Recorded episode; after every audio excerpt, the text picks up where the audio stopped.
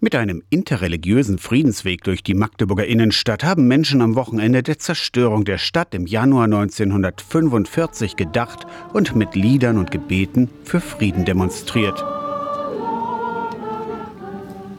Wir haben zwei große Kriege, die zurzeit laufen und in beiden Kriegen wird Hetze von allen Seiten verbreitet. Und ich sage immer wieder, wer Hetze verbreitet, verunmenschlicht die Menschen und wer die Hetze in sich hineinlässt, der ist dann auch zum Krieg bereit. Ehrensache. Also ich finde, es ist wichtig, in der heutigen Zeit Gesicht zu zeigen. Für mich ist es auch so eine gewisse Art Pflichttermin. Seitdem ich in Magdeburg lebe, bin ich an den Wochenenden auf der Straße, um das Erinnern aufrechtzuerhalten und den Bewegungen, welche den Termin ausnutzen, gerade eben rechtsextremen Bewegungen, auch kein Fußball Platz zu bieten. Larissa Korschewniuk, die Vorsitzende der liberalen jüdischen Gemeinde Magdeburg, ist besorgt über die Geschichtsvergessenheit. Als Bürgerin, als Mensch jüdischen Glauben, als Vorsitzende der liberalen jüdischen Gemeinde, ich wünsche mir, dass jeder Bürger und Bürgerin in unserem Land und unserer Stadt dass diese Kundgebung ganz nachdenklich machen. An mehreren Orten zwischen Petrikirche und der katholischen Kathedrale St. Sebastian wurde an die Opfer von Krieg und Gewalt erinnert.